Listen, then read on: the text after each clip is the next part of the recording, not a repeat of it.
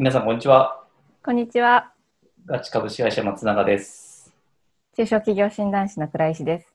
はい。今日はですね、あの、まあ、前回僕が一人で話したときにですね、あの、小規模事業家持続補助金のコロナ型についてですね、お話しさせてもらったんです。今回ちょっとあの、実際に中小企業診断士の倉石さんにお話をお伺いしながら、より詳しいところを深掘りしていって、実際にこういくつかですね、あの企業さん連携して今、申請済みのものも申請中のものもあるので、実際どのようにやっていったかっていうところもご紹介しながら、あのお話しできればなと思います。はい。倉井さんよろしくお願いします。よろしくお願いします。小規模事業者持続補助金についてですね、あのお話をいただきまして、まあ、改めてちょっと今回コロナ型ということで、現在ですね、あの、特別に出たものだと思うんですけども、あの、特に今回コロナ、今回コロナ型に特有の制度をいくつかお話しいただければなと思っております。何かこのコロナ型だからこそできる、なんかいい制度といいますか、っていうのがありましたら教えていただけますでしょうか？はい。え今回コロナ型は、まあ、様々な特徴がありまして、まあ前回あの松永さんから話していただいたような上限が100万になりますよとか、はい補助率があの4分の3になる場合もありますよというようなこともあるんですけれども、それ以外の部分で2つ私からお話しさせていただきます。はい。はい。1つ目は、えー概算払いというような制度です。えーと通常の補助金ですと、えーまず事業計画を立てて申請をします。で、その後、まあ審査をされて採択されましたと。うんその後、実際に事業を実施して、報告をして、えー全部書類が整ってるねっていうのを確認できてから初めて補助金が入ってきます。そうすると、し企業の資金繰りとしてはなかなか厳しいですよね。支払いが全部終わった後に、まあ、実際入金されるまで2ヶ月とか3ヶ月とかかかりますので、その間の資金は自分たちで何とかしなきゃいけないと。で、概算払いは何かっていうと、まあ、通常だったら報告が終わって最後に支払われるんですけれども、えー補助金交付決定額、つまり今回あの申請をして100万円補助金出るような事業を申請した場合には、その交付決定額100万円のうち50%、50万円を、えー交付決定のタイミングで、えー一旦も事務局からもらえると、そういうような制度なんですね。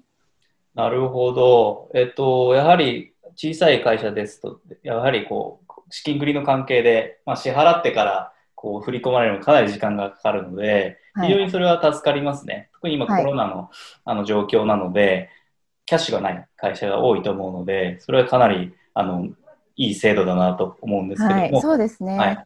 補助金やる上で、やっぱりどうしても資金面がネックになってしまう企業さんも多いので、まず半分、ね。あのいただいて、その中からお支払いをの一部に補填をして、で最後に残りの50%をもらうと、そういうような制度ですのでうん、使いやすくなっているかなと思います。はい、わかりました。ありがとうございます。であともう一つですね、はいあのこのコロナ型でとても特徴的なのが、遡って適用が可能だとうんいうことです。どういうこと遡るっていうのは、はい。どういうことかと言いますと、普通ですと申請をして採択をされて、まあ、交付決定が出る。つまり、あなたのところの事業を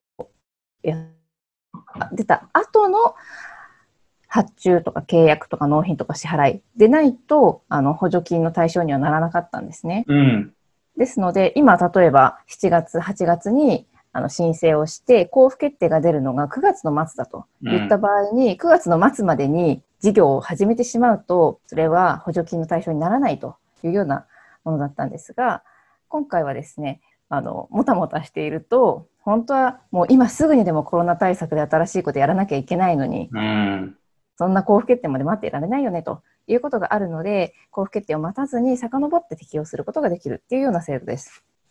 そうですよね。この現状なんで早く対策打ちたい会社さんとはいあるとは思うんですけども、もちろんまあ、採択されて合格しないとその遡りってできないとは思うんですけども、はい。まあ、まず、はこうリスク覚悟でやる人には本当にいいかもしれないですね。はい、そうですね。この遡りがですね、2月18日まで遡れるんですよ。おお、今年のですね。はい、2020年はい。の2月の18日以降に発生した経費に関しては、遡って適用できるというものになります。で実際にですね、まあ、弊社ですね、申請済み、あるいは今申請中、今6月の末なんで、8月の申請に向けていくつか相談を受けているのもありまして、それの準備も含めて、大体5社ぐらいですね、今も相談を受けて、まあ、倉石さんと連携してやっているんですけども、実際にですね、どういった流れでやっていたかっていうのをお話しできればなと思います。はいまず、あれですよね、まあ、僕が結構お客さんと知り合って、えっと、お客さんから要望を聞いたりして、その上で、あの、一回倉石さんこういうふうにズーム会議で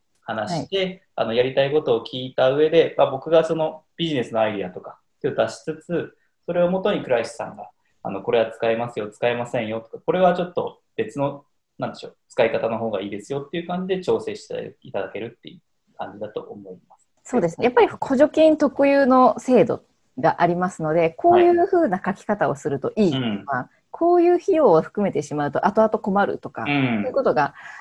ありますので、最後、しっかり報告をして補助金の入金をもらえるまでっていうところを見据えて、えー事業計画を一緒に作っていくっていうふうになります。そうですよね。やっぱりこうやりたいこと先行だとどうしても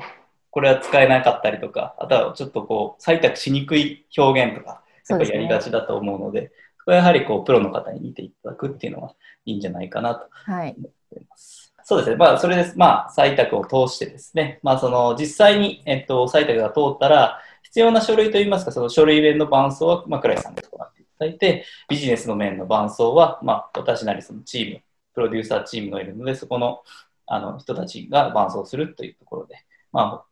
報告まで、あの、一緒にやりますよっていうところですね。はい。これは、あれですよね、今年、事業期間はいつまでに終えればいいんでしたっけ？えっと、8月の7日の締め切り